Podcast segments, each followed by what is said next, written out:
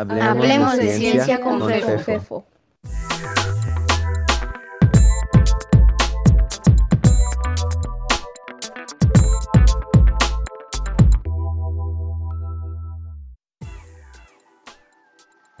Es un gusto darles la bienvenida a una nueva serie de nuestro programa titulada Ciencias Políticas. Es una serie dedicada a explorar los diferentes ángulos que la frase ciencias políticas nos ofrece. ¿Qué de científico tiene las ciencias políticas? ¿Qué de político tienen las ciencias políticas? En particular nos interesa describir y discutir la actual política científica mexicana y su relación con la comunidad académica del país. Quienes se dedican a la ciencia usan el mismo rigor y nivel de crítica para analizar y tomar sus posturas políticas? ¿Tienen una participación en la política científica nacional? en la política en general? ¿Deberían? Acompañado de Malena Tejeda, César Terrero y Luis Castro, iremos presentando algunas ideas relacionadas con estos temas a través de varios episodios que esperamos les suscite interés y reflexión.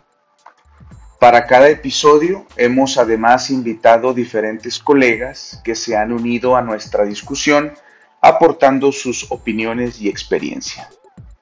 Les invitamos a participar con sus consideraciones a través de sus comentarios en las diferentes plataformas que este programa tiene en diferentes redes sociales, incluyendo el correo electrónico mencionado al final de cada programa.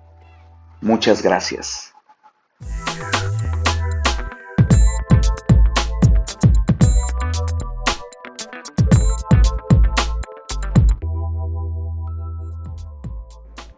Episodio 3. Educación. En esta serie me acompañan Malena, César y Luis. Y para este episodio contamos además con la participación especial de Alma Maldonado Maldonado, colega del Departamento de Investigaciones Educativas del CIMBESTAF. Comenzamos.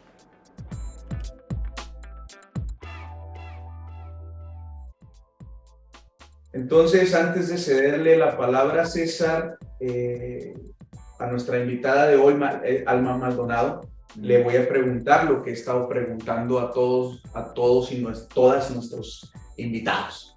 Eh, Alma, para ti, ¿qué son las ciencias políticas?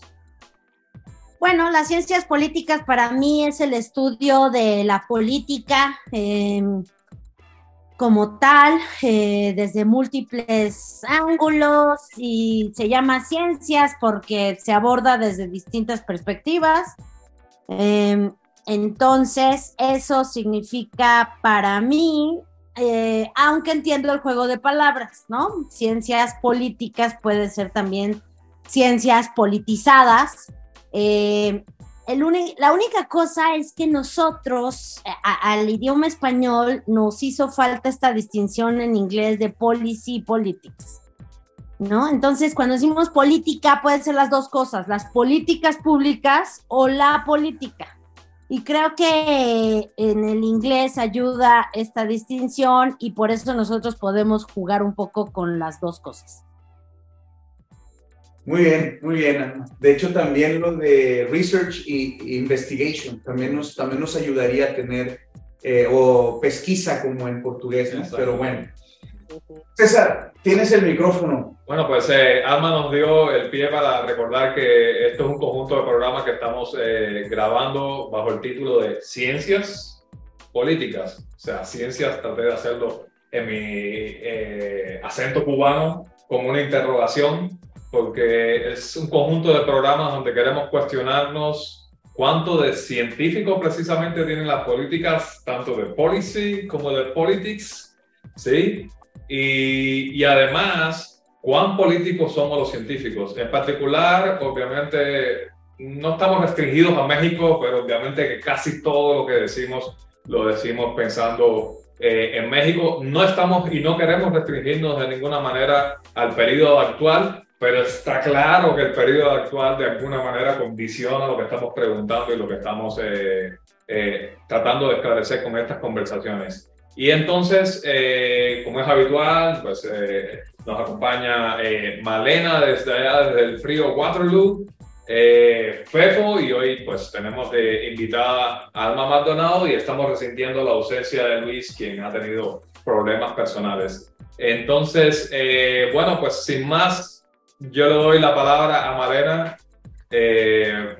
Eh, cualquier pregunta que le quieras hacer a Alma. Bueno, déjame decir rápidamente que eh, Alma la invitamos. El tema de hoy es eh, educación, porque no podemos hablar ni de ciencia ni de política sin hablar de educación. De hecho, es, educación es tan extraordinariamente la base para poder hacer buena ciencia, pero además para poder hacer buena política. Y me refiero otra vez a las dos a Policy and Politics, ¿sí?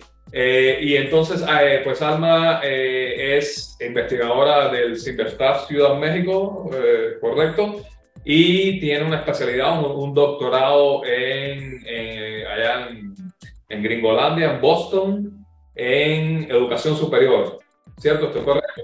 Entonces, bueno, pues, y, y, además, aparte de eso, aparte del currículum, es que ha estado muy activa en los años recientes en la discusión de las nuevas políticas, eh, tanto de investigación, de ciencia, como de eh, educación en, en, México, y creemos que realmente pues, va a contribuir muchísimo al programa de hoy. Y ahora sí, bajo esas condiciones, Malena.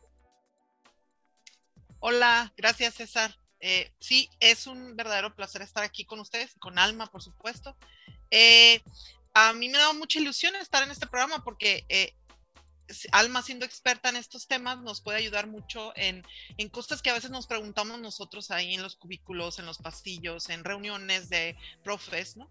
Y creo que en el tema de educación, eh, una de las principales ah, temas que quisiera poner sobre la mesa sería el, hecho de que para hablar de educación en México, como que ya no se vale hablar de educación eh, sin tomar en cuenta esta enorme eh, suceso de la pandemia, eh, eh, me parece hasta, hasta un poquito bizantino que en este momento entremos en una discusión así como muy desconectada de, ese, de, ese suceso. Y pues mi primer tema es ese.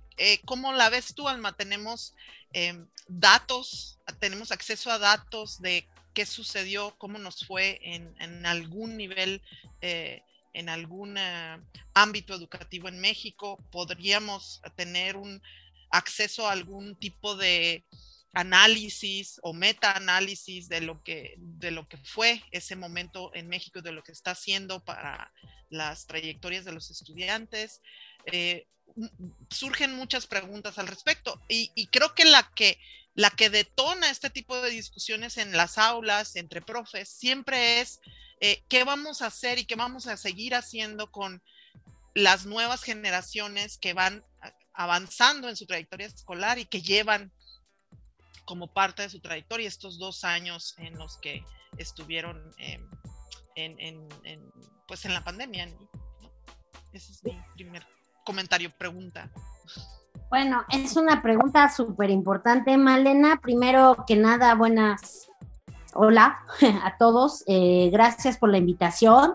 Es un gusto estar aquí con César, con Fefo, contigo, platicando eh, de estos temas.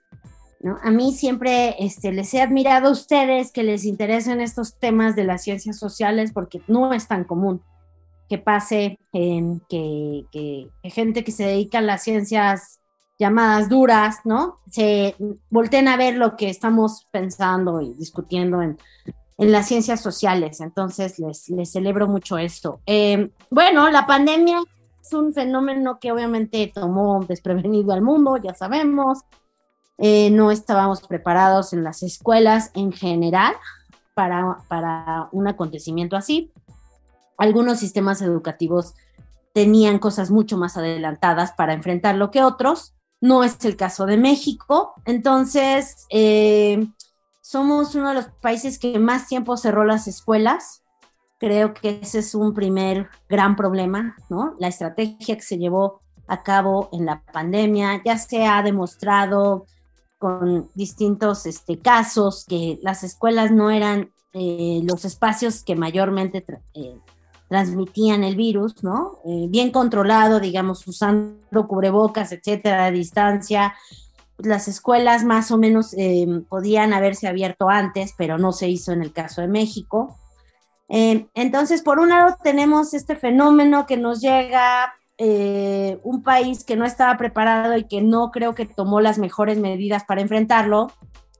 Por otro lado, un país que durante todo este tiempo desmanteló todos los eh, sistemas de evaluación posibles, eh, porque desaparecimos el Instituto Nacional para la Evaluación de la Educación, el INE, desaparecimos la participación en otras pruebas estandarizadas internacionales, y nos empezamos a quedar sin datos. Eso fue, digamos, paralelo.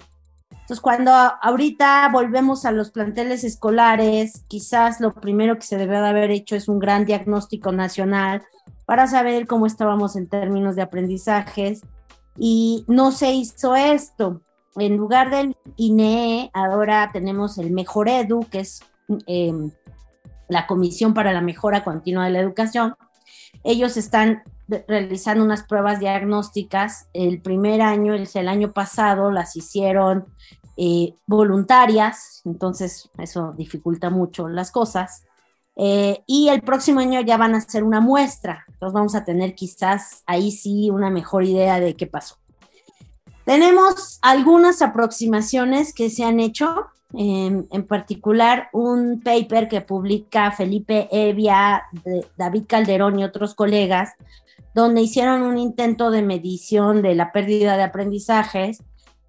Esto después fue recuperado por Henry Patrinos en un artículo eh, publicado, eh, él, trabaja en el Banco Mundial, donde pone los diversos países que han hecho algunos intentos por medir las, eh, pérdidas de aprendizaje y obviamente México sale como uno de los países que más pérdidas reportó. En el blog de Nexos que edito, este miércoles sacamos otros resultados de un ejercicio que hizo la, Universidad Iberoamericana, también tratando de medir la pérdida de aprendizajes eh, y de nuevo pruebas voluntarias, es muy difícil hacer, ¿no? Si no lo haces desde el Estado, una cosa eh, muestreo nacional, como si lo hicieron otros países. y bueno, ahí también vemos unas eh, una marcada pérdida en aprendizajes, está interesante porque ellos dicen que la pérdida se nota más en la media superior y en los primeros niveles de primaria, lo cual eh, no deja de ser alarmante, ¿no? Porque esto qué impacto va a tener, sobre todo nosotros que trabajamos en la educación superior. Entonces, hay muchas anécdotas, hay muchas situaciones que han pasado y eso en relación con la pérdida de aprendizajes, que va a ser todo un tema y que yo creo que vamos a ir viendo las consecuencias poco a poco, desafortunadamente. Pero tenemos otros dos ámbitos que también no tenemos desafortunadamente un diagnóstico y que aquí todos quienes nos escuchen, todas quienes dan clases, eh, seguramente también podrán eh, añadir este otro tema que es la parte socioemocional. ¿Qué afectaciones tuvo la pandemia socioemocionalmente en niñas, niños y jóvenes. Eh, obviamente las afectaciones varían dependiendo el nivel de estudios, dependiendo la edad y dependiendo cómo vivieron la pandemia, ¿no? Hay que recordar además que en un país tan desigual como México, eh, la pandemia lo que hizo fue marcar aún más las desigualdades. Entonces les pongo un ejemplo, en educación primaria 90% de las niñas y niños van a educación pública en primaria. A veces se nos olvida porque vivimos en círculos, ¿no? especialmente académicos, de clase media, donde la mayoría va a escuelas privadas, pero no, la gran mayoría en este país de escuelas públicas. ¿Y cómo vivieron las escuelas públicas primarias la pandemia? Pues con sin apoyo para los maestros para estar en contacto, sin apoyo para las niñas y los niños para estar en contacto con sus maestros o, con clases. A quienes mejor les fue, pues podían conectarse a clases o asesorías una o dos veces por semana. A quienes mejor les fue. ¿no? De, lo otro estamos hablando de que nada más les mandaban tareas por WhatsApp y los papás respondían y pues y, y vean los programas de televisión que si alguna vez ustedes los vieron sabrán que estamos hablando de programas de muy mala calidad. Entonces, 90% de los niños van a escuelas públicas. Así vivieron dos años de escolaridad.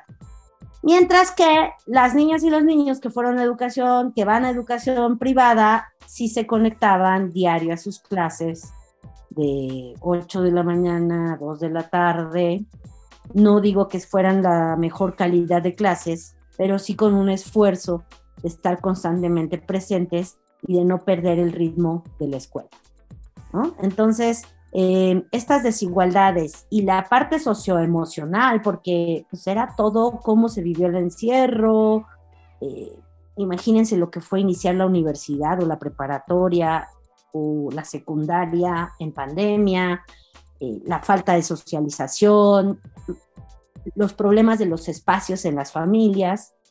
Entonces, bueno, diría, ese es el segundo gran problema, ¿no? El primero, pérdida de aprendizajes, el segundo, la parte socioemocional y las desigualdades, y el tercer gran problema que nos marca la pandemia es el abandono, porque estamos hablando de que muchas niñas, niños y jóvenes dejaron la escuela por completo y no volvieron.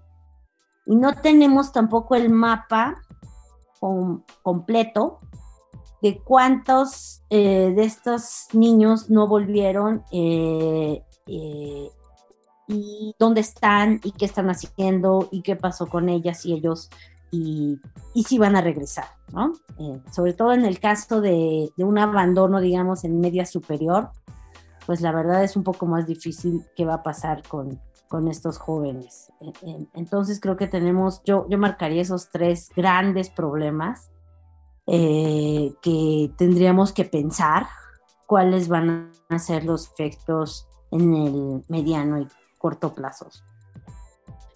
Además, yo supongo, eh, tú me corregirás, pero me, dice a mí la lógica que todo esto es marcado dentro del drama para muchas familias de ver pérdidas de vida de personas queridas de la familia, porque fue un número extraordinariamente alto de víctimas, o sea, de muertes eh, producidas por el COVID en, en México. Entonces, esa situación de encerrados en casa, eh, con la gran mayoría con pocos recursos, incluso familias que podrían ser de clase media, pero si tenían tres hijos que se tenían que conectar al televisor al mismo tiempo, etcétera, o sea, eh, era difícil pero no era una situación de vacaciones, no era una situación, era una situación de, de realmente tragedia. Entonces yo supongo que eso constituyó, una, circunstancia adicional negativa eh, para todo esto que estás comentando tú.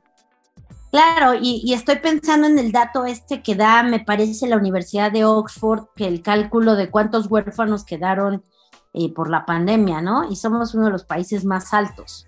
Entonces tendríamos que, tenemos que ponernos a imaginar qué pasó con muchos de estos niños o niñas eh, y jóvenes que quedaron huérfanos eh, y al cuidado de quién quedaron, ¿no? Y que eso seguramente también explicará pues, el fuerte abandono que, está más o menos reportado, aunque no con claridad, pero estamos hablando aproximadamente de un millón seiscientos mil niños, niñas y jóvenes que dejaron la escuela.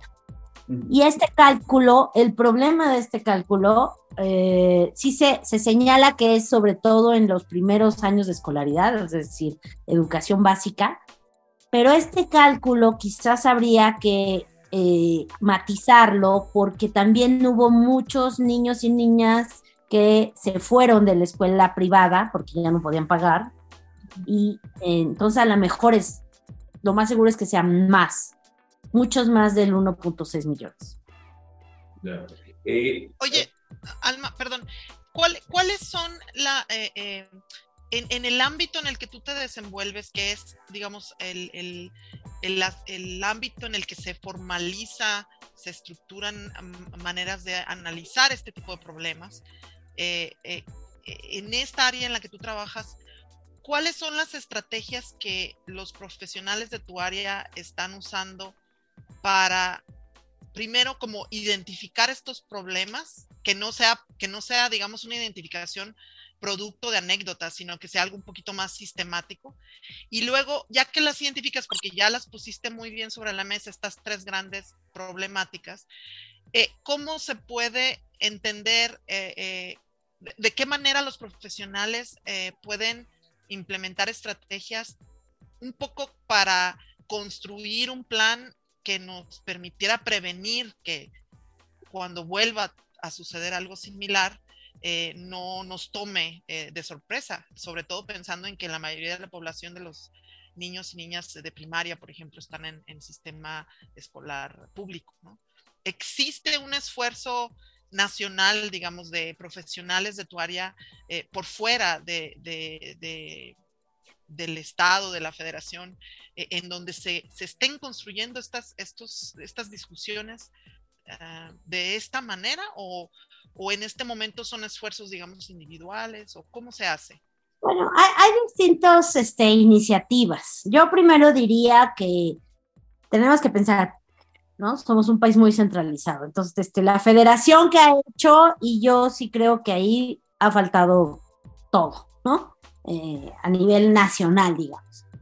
Ahora, vamos bajándolo y entonces a nivel estatal sí ha habido algunos, algunas entidades que han hecho mejor las cosas que otros. De hecho, hay entidades que sí hicieron diagnósticos una vez que se abrieron las escuelas.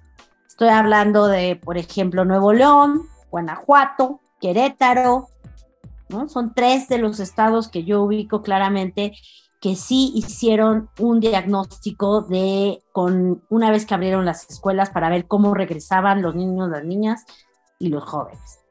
Eh, y luego ya podemos ir bajando. Por supuesto que hay instituciones que lo han hecho mejor, que, que tienen estrategias más claras, este, y, hay otras que pues, claramente no, ¿no? Entonces, eh, creo que sí habría que ver.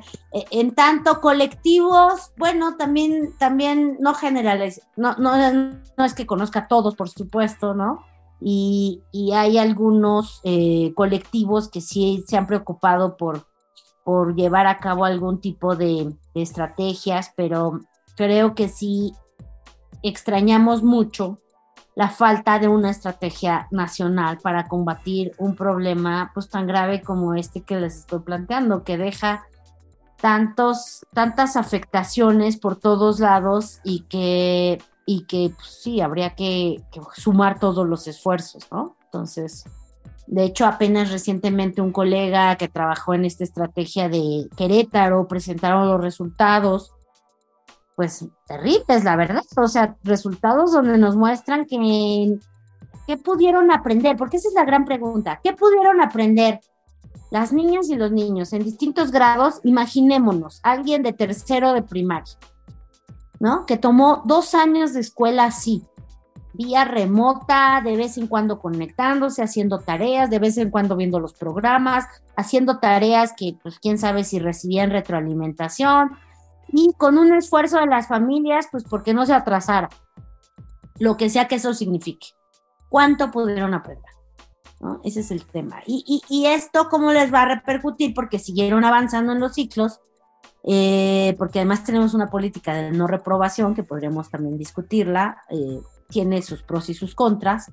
Eh, el, pro de, no reprobar es que con eso no expulsas a los que de por sí ya están mal. Porque si tú los repruebas es como quizás la última cosa que necesitaban para abandonar la escuela. Eh, la contra es que no les, si no les das tutorías especiales o, los tratas de nivelar, entonces van a seguir atrasando y tarde o temprano van a ser expulsados del sistema, ¿no?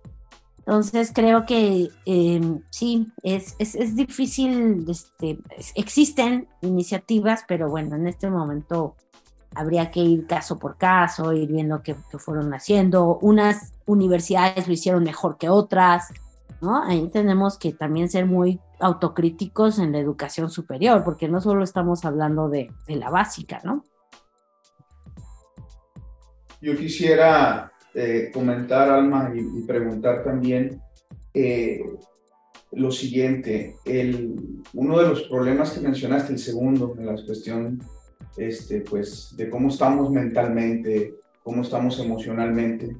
Eh, hay un tema que a mí me parece clave y que casi nunca se menciona, casi nunca se menciona, quizás porque cuando hablamos de educación solo pensamos en los niños y en las niñas, es decir, solo pensamos en función de para quién está estructurada toda esta institucionalidad eh, y su, finalidad, digamos, última, no sé, la de por definición. Pero me parece a mí que eh, la situación también socioemocional de los maestros y maestras durante la pandemia y sobre todo posterior es algo que se debería analizar a fondo y además a nivel institucional y de política, porque eh, no solo los aspectos ya por sí negativos de la pandemia en términos de salud, de miedo, de temor, eh, luego el hecho de que pues poder dar clases o no bajo circunstancias completamente ajenas a la formación académica de los maestros y maestras, eh, pero luego cuando se empieza a regresar las diferentes instituciones, en vez de una empatía natural ante una situación tan drástica, se han convertido en, en, unas verdaderas este, tiranías y dictaduras en donde se les impone y se les pide cosas verdaderamente ridículas a, muchos de los maestros y maestras en todos los niveles. Pero más allá de eso, también creo que algo que, que nos hace falta discutir o reconocer a fondo es de que no importa mucho qué política pública o qué planes a nivel federal podamos tener, si no incorporamos de manera central las condiciones en las que estas personas trabajan. Eh, eh, eh, podemos pensar muchas cosas, pero al final del día todo se va a echar a perder si eso no está incorporado como parte central. Pues a mí me gustaría también escuchar en ese sentido los estudiosos, las estudiosas del tema, qué, recomiendan o qué perciben en, en la situación de nuestro país. Sí, no, lo, que preguntas es eh, fundamental, o sea, ¿qué pasó del otro lado, digamos, no? Del personal docente. Y yo creo que ahí vimos también, me parece, desnudado al sistema, ¿no? Quiénes somos, las carencias, que no estábamos listos, eh, lo difícil que fue adaptarse, ¿no? Muchas de las mejores anécdotas, experiencias que vimos durante la pandemia, pues fueron producto de el heroísmo de los docentes, ¿no? Que, que intentaron, que con sus medios, que ellos buscaban a los alumnos, que se conectaban, que daban clases, que les mandaban las tareas, eh, que buscaban inclusive a los niños y a las niñas, ¿no? Entonces, eh, queda mucho en responsabilidad, al no haber este apoyo gubernamental, quedó mucho pues, de, la voluntad y del trabajo y de la creatividad de los maestros, ¿no? Y lo vimos, vimos de todo, los que hicieron de todo por las clases, por, por dar buenas clases, ¿no? Eh, eh, y también vimos las peores prácticas pedagógicas posibles este, vía Zoom, ¿no? Donde ¿no? Nomás no se podía y no se hizo ningún esfuerzo y, em, y bueno, yo creo que, sí, eh, me parece que además, pues es que el, el, personal docente estaba lidiando con su propia pandemia, ¿no? En casa, este, teniendo que resolver las cosas, ¿no? De la vida cotidiana y, y Sí, y aparte estar dando, ¿no? Atendiendo a los estudiantes. Entonces, sí me parece que, todo eso habría que analizar cómo se fue manejando, ¿no? Yo, yo sé de maestros y maestras de preescolar, por ejemplo, que hicieron lo imposible por estar conectados con los niños porque no había manera, ¿no? De con preescolar, ¿cómo le haces? ¿Cómo le haces para conectar un poquito con ellos? Y, eso mismo en educación superior, pues también, este, ahí, ahí nos vimos todos, ¿no? Tratando de, continuar, de, no perder el contacto, de motivar inclusive, porque yo creo que si algo pasó en la pandemia, y lo hemos visto con datos en Estados Unidos, aunque también en México, eh, la, la relevancia de la educación superior se puso en gran cuestionamiento durante la pandemia, ¿no? Mucha gente dejó de creer en la importancia de la educación superior ante todo lo que, lo que pasó. Y aunque suene paradójico, frente a lo que representó la ciencia para tratar de resolver esto. Entonces, eh, tenemos algunas cosas, indicios, PEFO, de qué pasó con el personal docente, se hicieron encuestas, el CENTE a nivel básico, se han hecho, este, sobre todo, sí, encuestas, ¿no? De cómo lo vivieron, qué pasó. También hubo muchos profesores que fallecieron, ¿no? Ese es otro tema claramente que, que sucedió. Em, y, y, cómo se fueron adaptando, ¿no? Cómo sintieron que fue esta, esta adaptación. Pero yo creo que hace falta estudiarlo también por niveles y, y en sus distintas dimensiones. Por ejemplo, algo que, que no he visto muchos estudios todavía es cómo afectó la pandemia en disciplinas en la educación superior donde la práctica es muy importante. Y, la verdad ahí sí hay que, está esta broma que circula, ¿no? De, de, hoy en adelante este, vas a preguntarle al médico de qué años a qué años estudió, ¿no? Porque si, le tocó la pandemia, pues este, no hubo prácticas. Y entonces, este, pequeño problema, ¿no? Eh, eh, creo que todo eso falta, falta mucho ir desarrollando cómo se, se fue llevando, pero bueno, y cada uno de nosotros desde luego tiene sus propias anécdotas de cómo, cómo fuimos resolviendo esto de la manera que podíamos, porque no teníamos esa preparación, ¿no? No teníamos las herramientas, no teníamos muchas veces este, la mayoría de las instituciones. Eh, Alma, yo creo que cuando mencionaste ahí que en Estados Unidos y que en México también, eh, hay, una pregunta, o sea, yo creo que para valorar realmente la dimensión del desastre, voy a decirle, de la crisis que se ha generado a partir de la pandemia que preguntaba Malena, hay que preguntarse cuál, es el, cuál fue el sustrato. Porque algunas de estas cosas que tú estás diciendo, por ejemplo, también sucedieron en Estados Unidos, como decía tú, podían haber sucedido en Suiza también, ¿sí?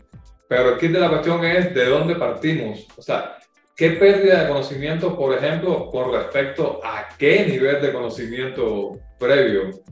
Eh, ¿Y qué, qué nivel de, de, conflicto socioemocional con respecto a la situación previa de los estudiantes y de los eh, maestros en, en México? Entonces, ¿cuál era la situación de México antes de la pandemia? ¿Cuál es el punto de comparación? Esto, todo esto que se ha perdido, se ha perdido con respecto a qué, qué es lo que había. Sí, en, cuanto a aprendizajes es con respecto a las pruebas anteriores últimas. Lo que pasa es que, como digo, se fue desmantelando esto, entonces tampoco tenemos un seguimiento tan puntual. Pero hay una prueba nacional que se hacía, entonces se están retomando esas pruebas, se está revisando cómo salían entonces los niños en ese momento y cómo están saliendo ahora. Digamos, son estas aproximaciones que se están haciendo, adecuaciones ahí a los modelos para decir, bueno, es posible comparar, ¿no? A niños de, de cuarto de primaria de hace cinco años con los niños de ahora que están en cuarto de primaria y nos da una idea. Son aproximaciones. Mucho más difícil es en lo de lo socioemocional, ¿no? Porque ahí no tenemos eh, mediciones previas y pues cómo saber, ¿no? Con qué tan mal estábamos antes y qué tan mal estamos ahora. Siento que esa parte es mucho más complicada. Pero mira, déjame compartirles justo el dato que les decía. Eh, aquí, aquí lo encontré. Eh, en, el caso de Estados Unidos, la proporción de jóvenes que de 14 a 18 años que consideraba que la educación superior es necesaria era de 60% y después de la pandemia de 45%. O adultos que tenían confianza en la educación superior era de 57 y ahora es de 48. Y luego, eh, por ahí, eh, Carmen Rodríguez, que es la encargada de Educación Universitaria de México, dio unos datos de, lo que levantaron ellos eh, eh, en una encuesta y entonces decía que 16% de estudiantes en México tomó la decisión de abandonar sus estudios en pandemia. O sea, 16% son un chorro en un país donde nos ha costado mucho subir los números de educación superior. ¿El 16% de estudiantes de qué nivel? O educación superior. Educación superior. Ah. Y luego, uno, un dato más grave, dice que solo de, pues de, de esta muestra, ¿no? De estos que contestaron la encuesta, de todos esos, solo 2.6% reportaron que continuarán sus estudios de educación superior sin importar las condiciones. O sea, el resto fue matizando. Bueno, sí, si tengo dinero, bueno, sí, si todo está bien, bueno, sí, si mi papá regresa al trabajo, no sé, lo que sea, ¿no? Eh, o sea, solo 2.6 firmes de decir, yo voy a continuar mi educación superior mm, sin importar lo que pase. Todos los demás fueron matizando. Bueno, a lo mejor lo estoy pensando, quizás, etcétera creo que este, refleja más o menos lo que, lo que estamos viviendo y, lo que aconteció, ¿no? Y, de nuevo se marcan las desigualdades, ¿no? ¿Quiénes son este 2.6%? Pues seguramente quienes tienen mejores condiciones, ¿no? Y quienes sin ningún problema pueden decir, sí, sí voy a continuar estudiando, está clarísimo, ¿no? Eh, y pues de ahí, de ahí... Yo, yo más bien lo que tenía en cuenta era, o sea, eh, digamos, yo recuerdo los resultados de examen de, de, PISA que se le hace a jóvenes de 15 años de la comunidad de OCDE, ¿cómo que se llama? La OCDE.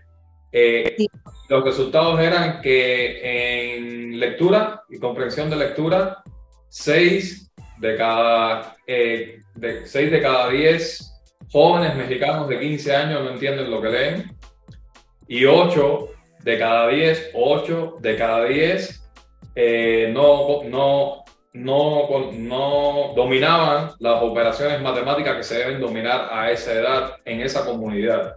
Y eso fue como tres años antes de la pandemia.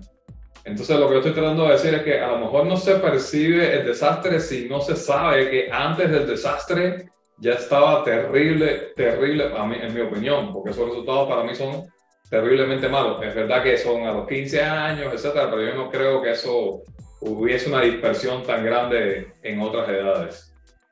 Sí, de hecho de PISA no nos salimos, por fortuna. Fue una gran campaña, ¿no? Hablando de política, eh, la verdad es que los investigadores educativos hicimos una gran campaña cuando se avisó que ya no íbamos a estar en PISA y dijimos, no podemos salirnos de la única cosa que más o menos está midiendo sistemáticamente. Entonces, PISA va a venir y va a venir post, post pandemia. PISA va a ser bien interesante ahora.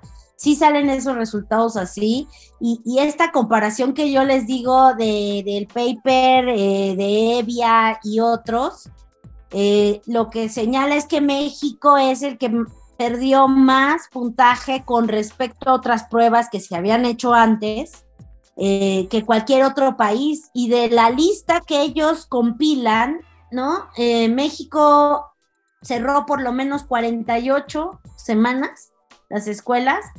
Y si vamos comparando con otros países, pues este, Brasil 26, Polonia 20, pero luego de ahí podemos ver países como Australia o Dinamarca que cerraron 8 semanas. Nosotros estamos hablando de 48. Entonces sí, hay que esperar PISA y pues hay que ver cómo, cómo vienen las nuevas pruebas, pero en efecto, no estamos hablando tampoco de un sistema que estaba muy bien y que ahora se cayó con la pandemia, estamos hablando de un sistema que siempre ha tenido muchas dificultades, muchos retos y que pues yo creo que ahora se van a multiplicar. Oye, Alma, tomando en cuenta ese último comentario y para dar un pequeño giro a la conversación, eh, quisiera preguntarte eh, algo que Malena había compartido con nosotros como una inquietud de eh, cuáles son los cambios que esta nueva administración plantea dentro del marco de la llamada nueva escuela mexicana para principalmente primaria y secundaria. por ejemplo, ¿son de fondo, de forma, ambos, ninguno? ¿Qué onda con eso? Yo, yo diría que son de los dos, de forma y de fondo. Eh, podemos criticar y seguir hablando de si era el momento de cambiar. Yo ya les puse el contexto y claramente el contexto era para no estarnos ahorita este, abocando a cambiar los libros de texto y los planes de estudio cuando tenemos esta tragedia encima. Entonces, ¿no era el momento? No, creo que no lo era. Pero ya está aquí también, ¿no? Este, la apuesta del gobierno es decir, vamos a hacer un cambio, un giro. Y entonces lo que se busca es pedagógica y didácticamente cambiar mucho la manera como se enseña. Eh, lo que pasa es que para eso necesitas preparación de los maestros y necesitas pues un trabajo muy arduo. Lo que se busca es que sea una enseñanza integradora, con problemas, que con base en problemas, que integren distintas disciplinas, aprendemos y aprendamos mejor. Entonces, en lugar de que yo daba la clase de ciencias naturales y de matemáticas y de ciencias sociales, voy a buscar problemas que además sean relevantes para mi comunidad y con base en eso voy a tratar de hacer más significativo el aprendizaje y más interdisciplinario. No son cosas que no pasaban antes en las escuelas, pero digamos que ahora se busca que pasen en todos lados. Ni tampoco son, son eh, aproximaciones que no usarán los maestros, ¿no? Pero ahora sí se busca que sea sistemático. Entonces, es una gran apuesta. Me parece que puede tener cosas interesantes, pero estamos obviando el contexto, ¿no? La desigualdad y todo lo que ya hablamos, que, los problemas que sí tenemos hoy en las escuelas.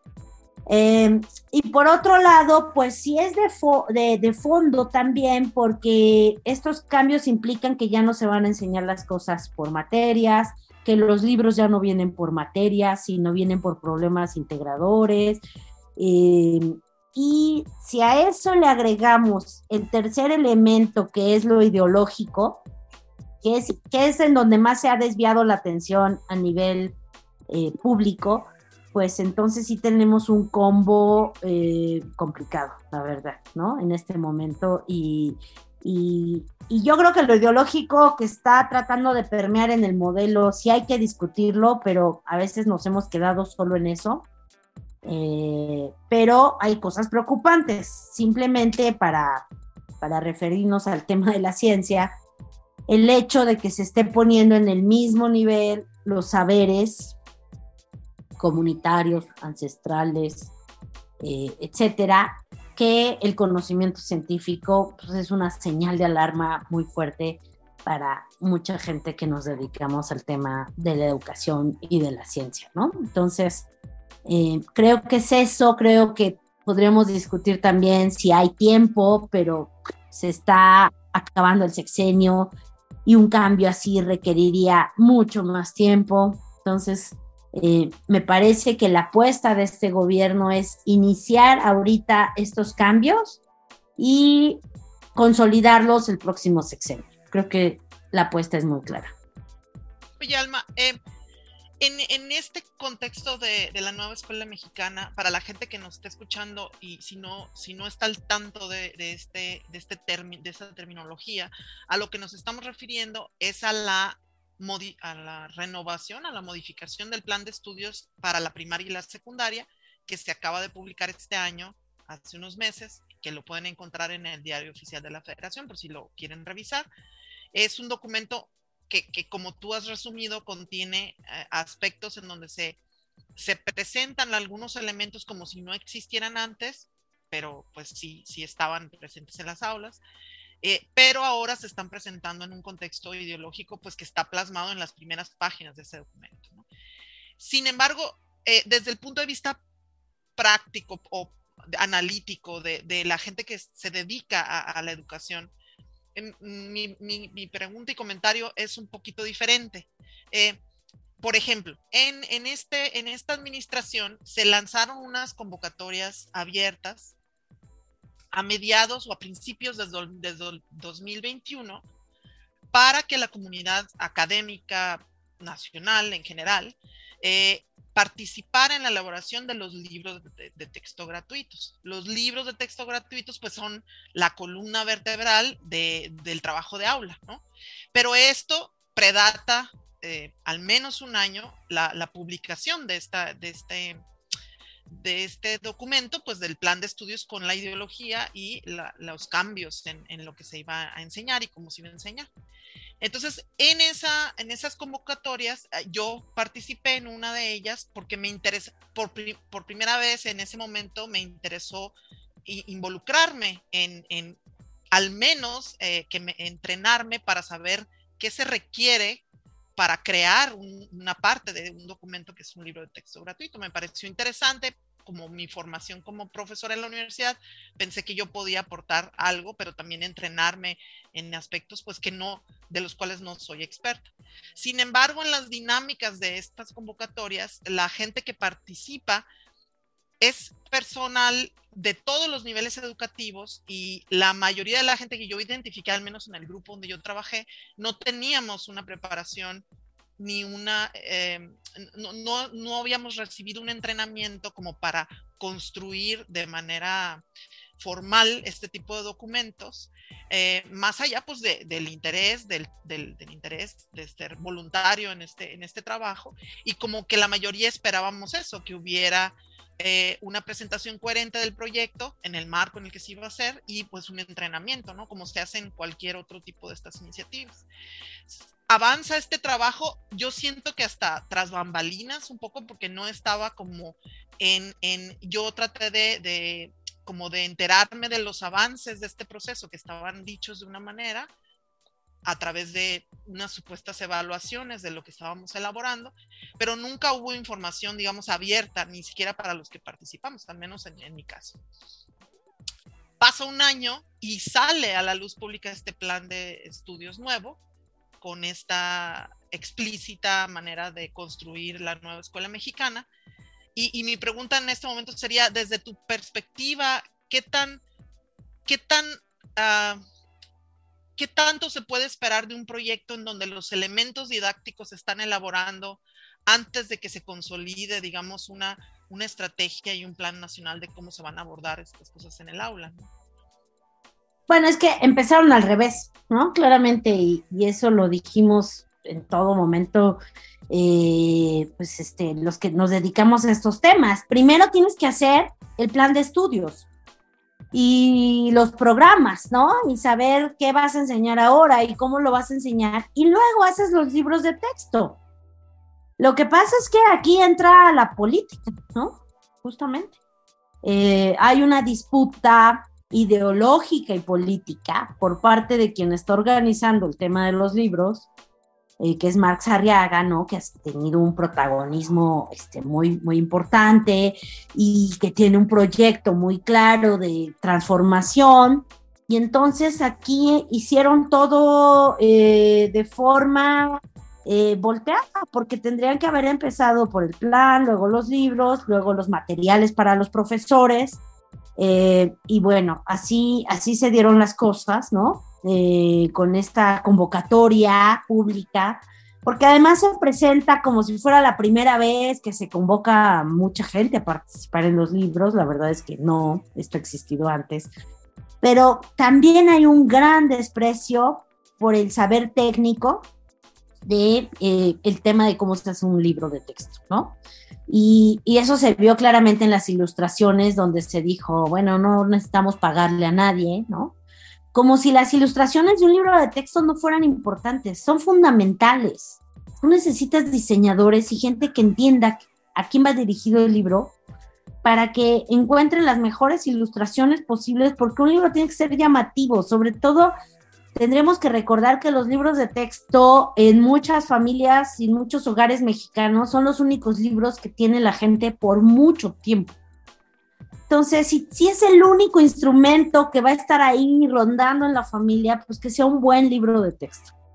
Eh, entonces, sí, desafortunadamente creo que eh, gana la lógica, ¿no? Esta lógica muy yo diría populista, ¿no? De decir, los libros los hicimos todos y no necesitamos el saber técnico y no necesitamos pagarle a nadie y lo van a hacer voluntariamente y, y son colectivos y bueno, no, no, un libro necesita especialización y necesita la gente que los ha trabajado y, necesitaba antes saber cuál iba a ser este modelo.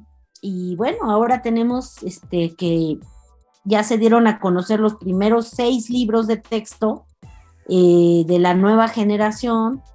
Eh, bueno, se dieron a conocer informalmente, todavía parece que están siendo revisados, pero... Ah, eso te iba a preguntar que si eran ya oficiales. Bueno, se supone que sí, están ahí, ¿no? En una nube, se pueden, se pueden revisar, pero para que se den cuenta del cambio, pues antes teníamos libros de español, matemáticas, de lecturas, etcétera, ciencias sociales, naturales.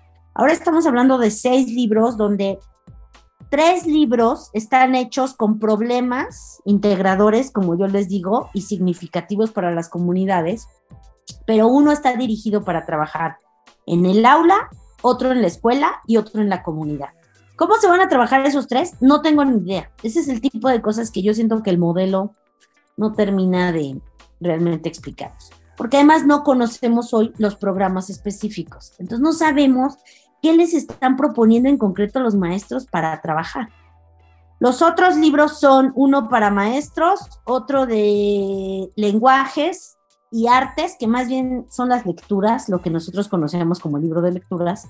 Y el último libro, que va a ser preocupante para quienes nos dedicamos a, la academia, eh, se llama Saberes y Conocimientos. ¿no? Otra vez con esta idea de que los saberes están en el mismo lugar eh, o son equiparables al conocimiento. Entonces, esos son los, la nueva generación de seis libros. Vamos a ver qué pasa. Em, pero bueno, claramente no va a dar tiempo. Se tendría que haber iniciado el pilotaje del nuevo plan de estudios este año. Hay un amparo, se suspendió.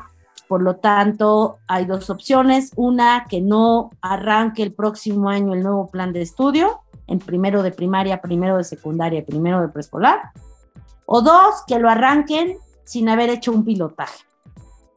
Ambas cosas este, serían delicadas, ¿no? Porque un nuevo plan de estudio sí requiere hacer un pilotaje para saber cómo funcionó, si se entendió, si se aplicó correctamente y si tuvo resultados, que nos digan que en efecto las niñas y los niños aprenden mejor con este nuevo modelo. Este, este, es un tema que realmente cae muy bien dentro del, dentro del nombre del programa, ciencias políticas. Porque cuando se habla de este tema, desde el punto de vista de las autoridades, lo único que se escucha es política. O sea, yo, o sea, como ciudadano, no ningún experto como Alma, o sea, simplemente como ciudadano y como padre, todo lo que he escuchado del nuevo programa eh, educacional es la parte política. De hecho, hay un párrafo de Arriaga que yo lo tengo de ejemplo, donde dice como 15, y no estoy exagerando, como 15 adjetivos de la educación como era antes. Colonial, patriarcal, bla, bla, bla, bla, bla, bla, bla, bla. Y no he visto ni un solo dato de diagnóstico de la situación que se pretende resolver con este nuevo programa. Entonces, como estamos llegando ya hacia el final de, de, esta hora, probablemente regresemos contigo, Alma, porque se quedaron muchas cosas todavía a conversar de educación, ya más hacia educación superior, etc. Pero yo te pediría que te arriesgues, ¿sí? En el siguiente sentido. Vimos que antes de la pandemia, México estaba muy mal en educación. La pandemia debió agravar esta situación, eh, lo, que, ya se va viendo es que agravó esta situación, en México la puede haber agravado de manera más aguda que en otros lugares del mundo, y ahora tenemos un nuevo programa educacional. El riesgo que te pido es tu predicción a 20, a 20 años.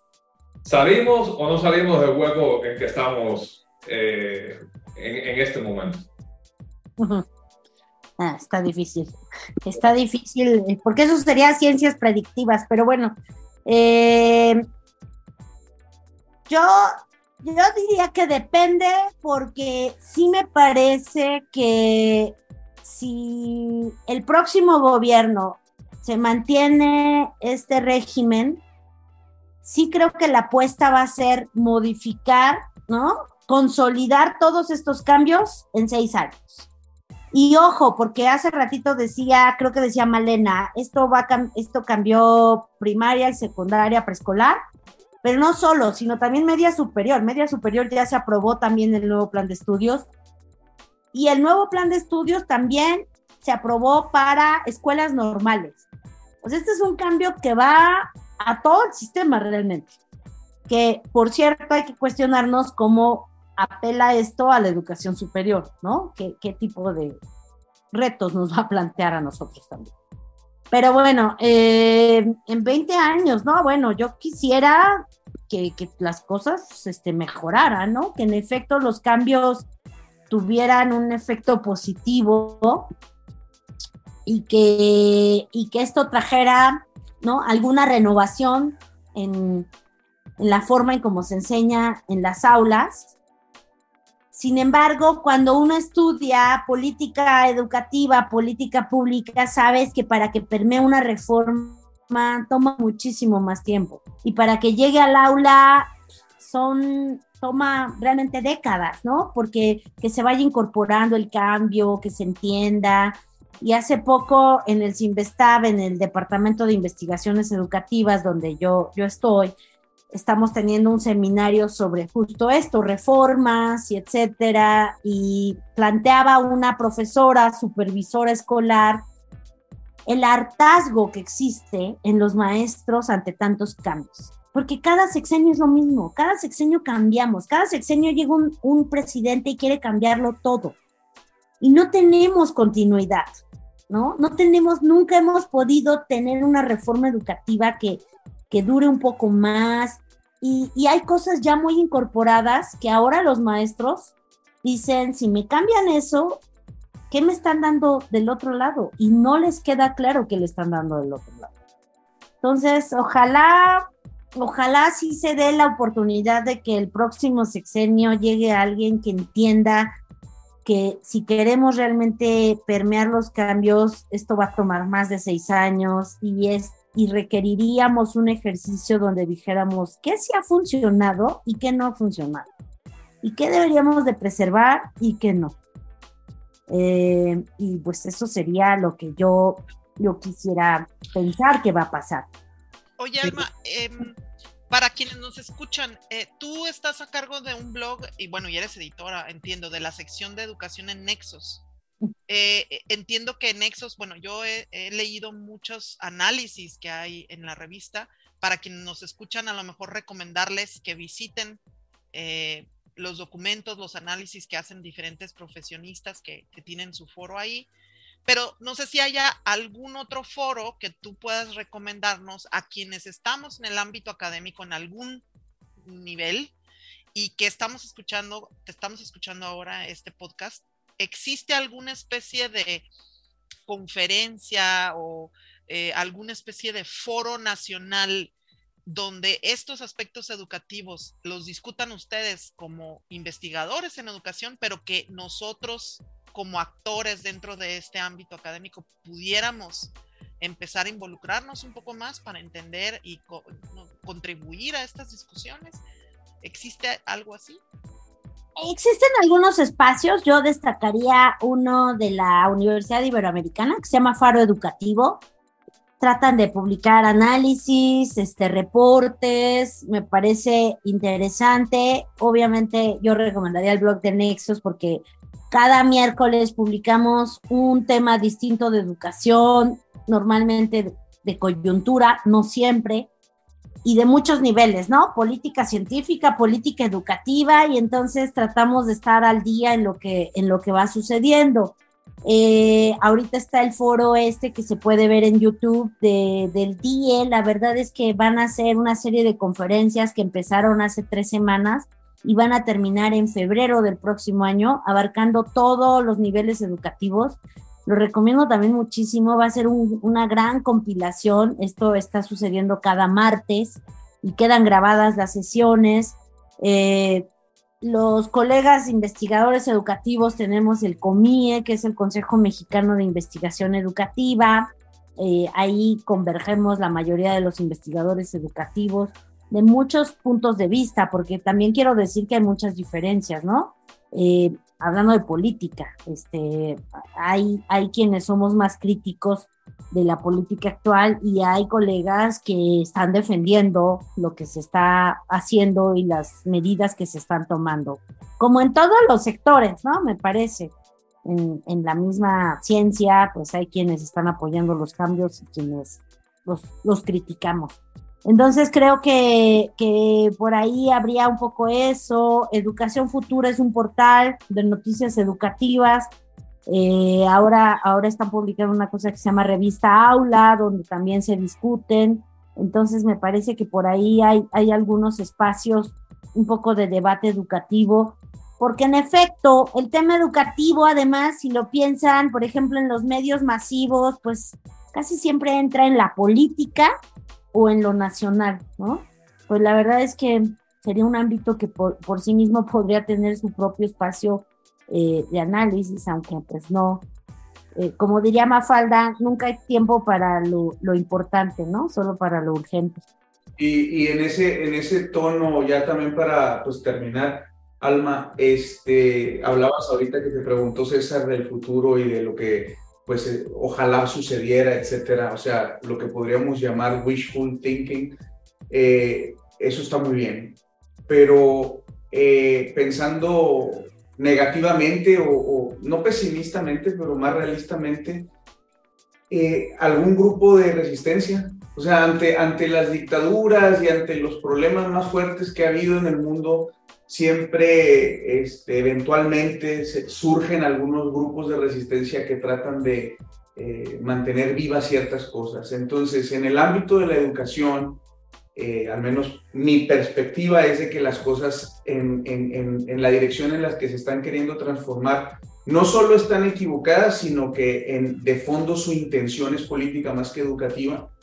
Y entonces, ¿qué hacemos? O sea, ¿hay algún lugar en el que podamos formar una resistencia o qué? En modo supervivencia, ¿qué hacemos? Voy a matizar la pregunta de, de, Fefo en base a programas anteriores que hemos tenido. Una de las conclusiones que se ha llegado es que no existe la comunidad científica en México desde el punto de vista de política. O sea, como que no nos sentimos que somos eh, actores políticos de ninguna manera, a pesar de que se están haciendo cosas desastrosas, como para dejarlo en una sola, lo que, estás, lo que has mencionado varias veces de poner los saberes ancestrales al mismo nivel de la investigación científica, ¿no?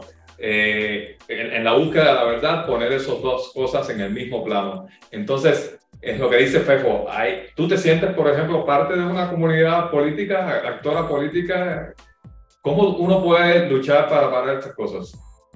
Contesto la fácil. La fácil es que sí, eh, organizamos un grupo de comunidad científica, Prociencia MX, a raíz de todo lo que empezó a pasar.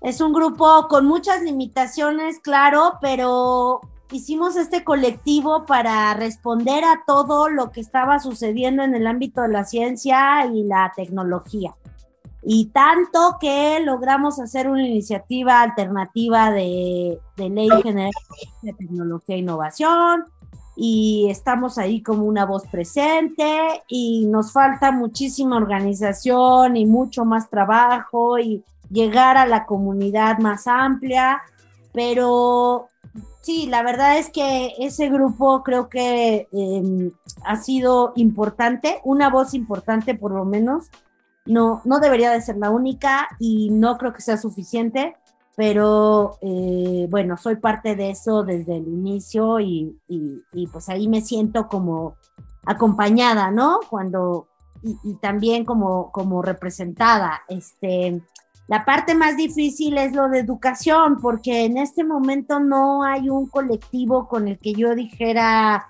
sí, aunque yo forme parte de uno, donde tomé muchos aprendizajes para, pues ahora, lo de Prociencia, ¿no?